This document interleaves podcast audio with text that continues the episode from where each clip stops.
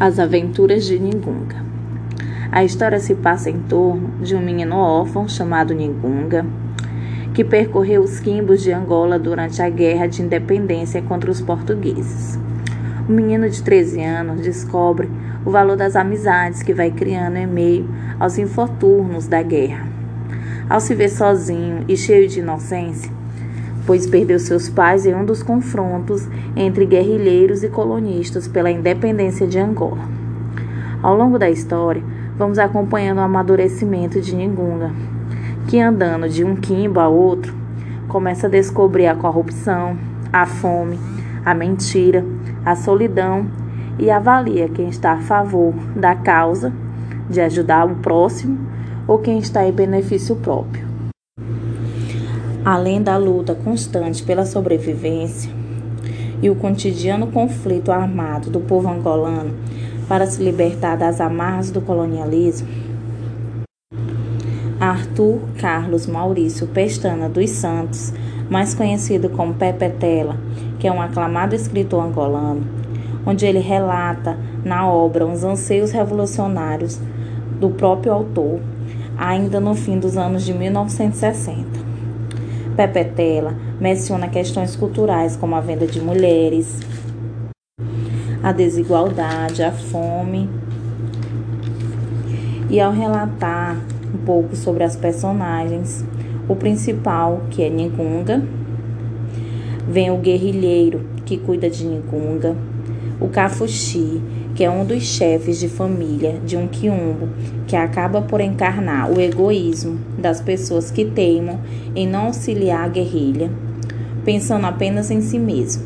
Mavíngua, que é um dos comandantes da guerrilha, União, um sábio professor, e o Assamba, moça da idade de Ningunga, casada com um homem bem mais velho e sendo o primeiro amor de Ningunga.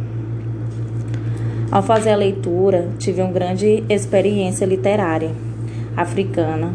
O enredo é maravilhoso, é impossível não ficar empolgada pela saga do jovem pioneiro, como ele é chamado em algumas partes do livro, conhecendo um pouco da geografia de Angola, dos costumes e, e vendo um pouco da realidade que ainda é vista mesmo o livro sendo passado em 1960, ainda é visto algumas consequências, mesmo assim, aqui no Brasil. Como no, nossos colonizadores foram os portugueses, nós ainda temos um pouco disso, né? Que, que é como vimos hoje, a luta pela igualdade, a realidade de nossas crianças passando fomes, abandonadas em ruas, né?